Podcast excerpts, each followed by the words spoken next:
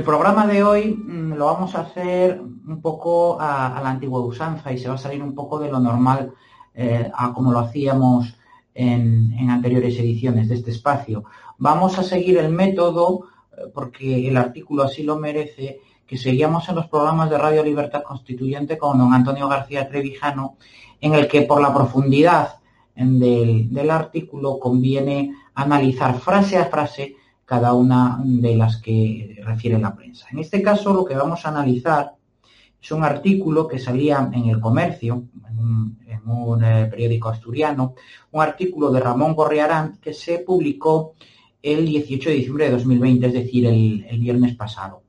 Bien, es un artículo que entiendo que está escrito de una manera descriptiva, lo cual hoy en día en la prensa es bastante interesante, sobre todo cuando dice las cosas por su nombre, a veces, en ocasiones, y eh, cita textualmente las burradas eh, que los intervinientes políticos en esa descripción que realiza la prensa, eh, pues ahí vienen saliendo. ¿no?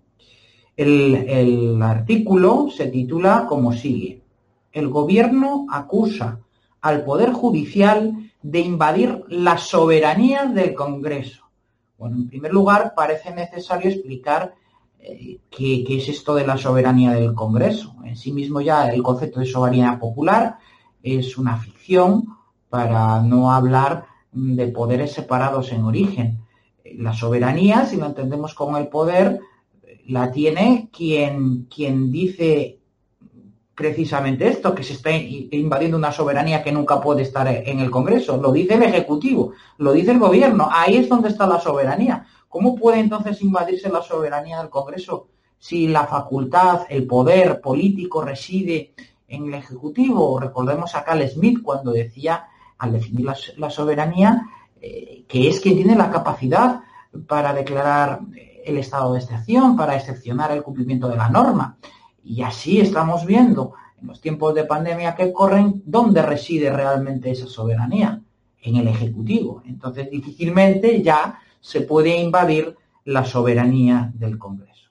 El subtítulo del artículo continúa diciendo, la vicepresidenta Calvo advierte al gobierno que los jueces, de los jueces, perdón, que la independencia de los tres poderes del Estado es de ida y vuelta. Bueno, pues si es de ida y vuelta, lo que parece claro es que habrá división, división funcional, división orgánica, pero no existe separación de poderes, porque si es de ida y vuelta, los poderes eh, es que son contiguos o están uno a continuación de los otros. No podrían ser de ida si, si encuentran con autonomía en el ejercicio de sus funciones. Unos legislar y otros hacer cumplir lo legislado. Después del título y el subtítulo comienza el periodista Ramón Correarán eh, diciendo, la pugna entre el Gobierno y el Consejo General del Poder Judicial ha roto el corsé institucional para desembarcar en un enfrentamiento sin cuartel. Ojalá, ojalá, ojalá hubiera un enfrentamiento sin cuartel, porque lo que tienen que ser los poderes del Estado y la Nación y la justicia, aún no siéndolo estrictamente, es absolutamente enemigos. Esa es la garantía que tenemos los ciudadanos de que no nos, encontramos a merced de los gobernantes, que exista ese recelo, esa desconfianza, que el, poder vigile al poder. Ojalá existiera un enfrentamiento sin cuartel. Sin embargo, lo que hay realmente es un sometimiento. Sigue el artículo. La vicepresidente primera acusó este viernes al órgano de gobierno de la Judicatura de intentar invadir la soberanía del Parlamento al efectuar nombramientos de jueces estando su mandato caducado hace dos años mientras el Congreso tramita una reforma legislativa para impedirlo y pretender además ser partícipe de la misma con un informe. Es insólito, denunció Carmen Calvo.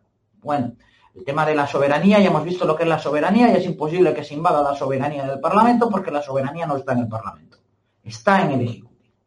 Dicho eso, parece que al Ejecutivo lo que le molesta es que los jueces, eh, pues sigan, eh, el gobierno de los jueces siga funcionando cuando, como decimos, está pendiente de consensuar su innovación personal. Es decir, lo que les molesta realmente es la inamovilidad en su cargo, lo que por otro lado debería ser una garantía precisamente del funcionamiento independiente de la justicia. Les fastidia realmente esa inamovilidad. Deben ser movibles, sustituibles, consensuados. Eso es lo que realmente molesta a la vicepresidenta del, gobierno y en consecuencia critica esa inamovilidad. Y desde luego que, es insólito. Lo que es insólito eh, es que se quejen eh, los jueces, que se queje el Consejo General del Poder Judicial, pues generalmente su actitud es más bien eh, genuflexa, ¿no? Y, siempre pues sumisa al mandato de los partidos. ¿Cómo se pueden atrever? Dice aquí, pretenden ser partícipe de la misma con un informe. O sea, un informe, Dios mío. O sea, esto es un acto mm, de rebelión, un informe, que quieren presentar un informe. Realmente insólito que se presente un informe o que un informe pretenda modificar algo de esta situación. Continúa el artículo, ya en otro párrafo, diciendo, la paciencia del Ejecutivo con el Poder Judicial ha colmado el vaso, y viceversa. Es un enfrentamiento sin precedentes en la historia de la democracia. Ojalá, ojalá fuera así. Y ojalá pudiéramos hablar de que estamos en una democracia. Pero si la justicia, la, eh, discusión versa sobre la manera de someter mejor a la justicia, ¿cómo podemos estar hablando de una democracia? La independencia judicial es uno de los requisitos indispensables junto con la separación de poderes y el principio representativo para que exista una democracia. Dice el periodista, que como digo es bastante descriptivo, no entra en valoraciones, lo cual nos permite un análisis eh, riguroso y cierto desprendiéndonos de toda opinión para ir al criterio directamente. Dice, ha habido momentos de tensión entre los diferentes gobiernos y el Consejo General del Poder Judicial en otros momentos, pero nunca se había alcanzado el grado de virulencia que ahora se vive con críticas despiadadas y acusaciones de intervencionismo. En realidad lo que se está haciendo es describir descarnadamente la realidad también en el anterior programa dijimos que esto es bueno, porque cualquiera se puede dar cuenta de los manejos que existen sobre la justicia. Antes se disimulaba, ahora ¿de quién depende el fiscal general del Estado? Se atreve a decir el presidente del gobierno o a un periodista que osa eh, preguntarle por las medidas que va a adoptar en un, en un asunto en concreto. El gobierno apretó ayer las tuercas con palabras gruesas y situó al borde del precipicio escuchen esto, muy interesante, la convivencia en la cúpula del Estado. Lo leo otra vez porque es de una magnitud muy importante lo que aquí se dice. El gobierno apretó ayer las tuercas con palabras gruesas y situó al borde del precipicio la convivencia en la cúpula del Estado. Es decir, que el Poder Judicial debe convivir en el Estado con los partidos que están en el legislativo, que son partidos de Estado, y con el propio gobierno que naturalmente se sitúa en el Estado. Está hablando de la convivencia en la cúpula del Estado. ¿Y cómo se convive en la cúpula del Estado? Pues a través del consenso. Eso es lo que nos está diciendo esto. Ninguna institución, por importante que sea, ello la vicepresidenta, puede invadir la soberanía parlamentaria, porque la independencia de los poderes del Estado es de ida y vuelta. Bueno, esto ya lo hemos visto antes. Si es de ida y vuelta, no están separados. Y soberanía parlamentaria es realmente una contradicción en términos de los conceptos de soberanía y el concepto de parlamento. Dice, y así como el Ejecutivo y Legislativo respetan las decisiones judiciales, ah, bueno, es que debe ser excepcional, ¿no? ¿Que, ¿Es que acaso pueden no respetar las decisiones judiciales? ¿Es que acaso las decisiones judiciales se pueden dejar al arbitrio de los poderes políticos del Estado y de la nación de ser eh, sometidos. Entonces, ¿qué papel juega la justicia más allá que la de eh, impartirla respecto a los gobernados? ¿Qué clase de garantía es para estos? Y dice que eh, así como el legislativo y el ejecutivo respetan las decisiones judiciales, sean favorables o no, el gobierno de los jueces debería hacerlo propio con las iniciativas gubernamentales y la actividad legislativa del Parlamento. Bueno, aquí tenemos lo que dice la señora Calvo, otro eh, compendio de las verdades de este régimen. Habla de las iniciativas gubernamentales y la actividad legislativa como parte de lo mismo. Es decir, se está reconociendo que quien legisla es el gobierno. Sí, ese que tiene el banco azul en el Parlamento. Eso que impide precisamente que haya una separación de poderes entre el legislativo y el ejecutivo el, gobierno legisla y habla de separación de poderes. ¿Pero esto cómo es posible? Cada uno advirtió, tiene su ámbito y no puede invadir el de otros. Pero no está usted diciendo que es el gobierno el que legisla. Entonces, ¿cuál es la función del Parlamento? Obedecer lo que dice el gobierno y la función de la justicia, obedecer lo que diga el gobierno. Esto es lo que llama, eh, como dice aquí, la independencia de los poderes del Estado, que es de ida y vuelta. Eso es lo que significa. Seguimos con la lectura del artículo porque, ya digo, tiene una densidad bastante notable. Y esto va a hacer que el programa hoy sea un poco más largo. Lo siento de verdad porque me gusta hacer los programas cortos, pero es que creo que este artículo lo merece.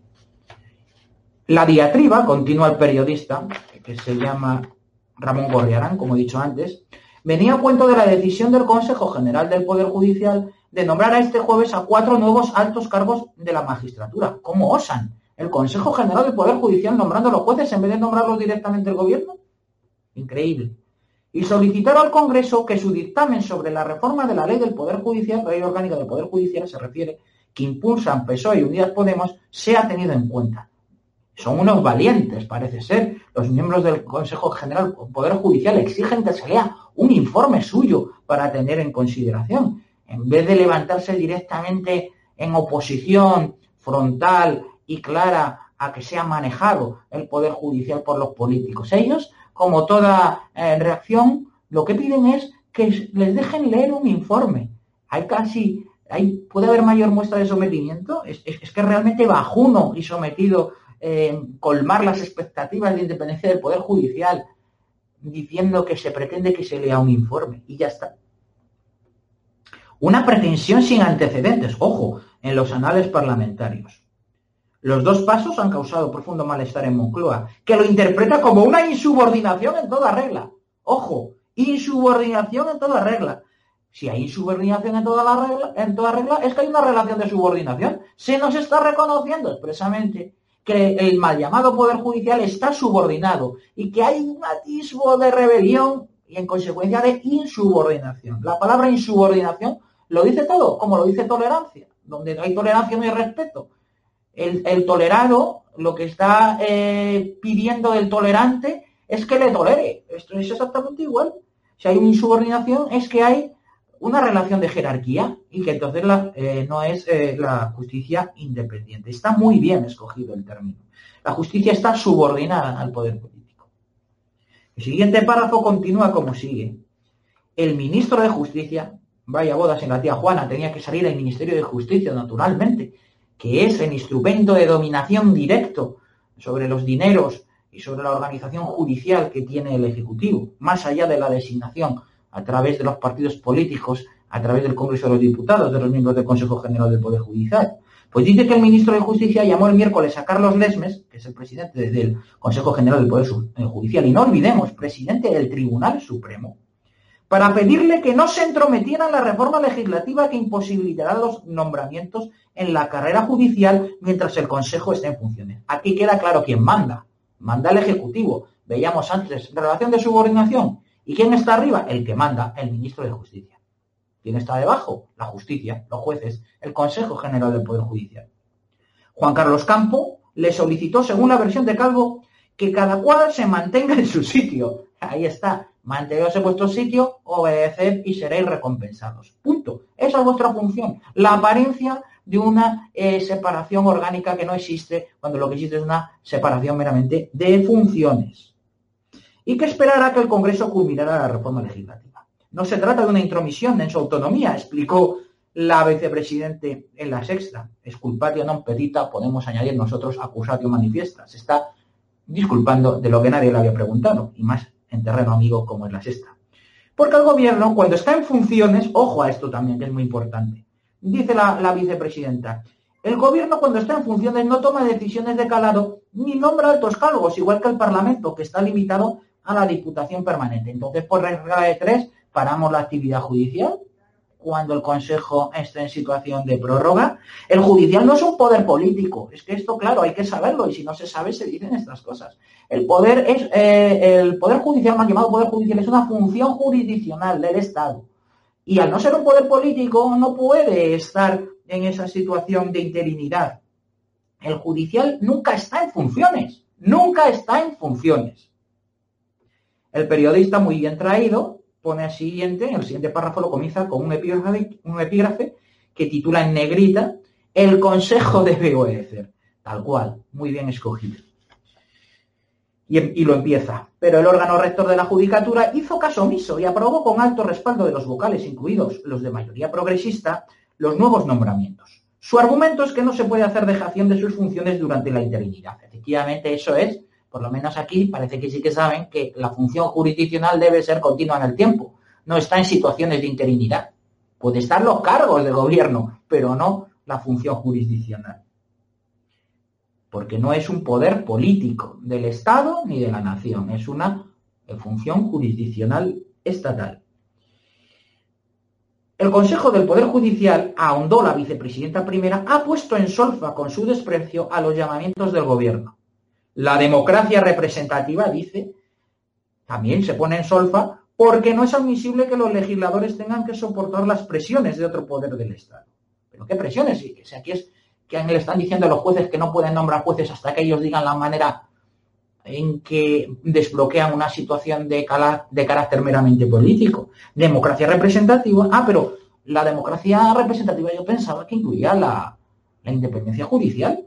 Además, ¿de qué democracia representativa están hablando? ¿La de los partidos? ¿La del consenso? ¿La del reparto de los jueces? A eso es a lo que está llamando Carmen Calvo democracia representativa el gobierno de los jueces debería estar a la obediencia de lo que diga el Parlamento. Toma ya.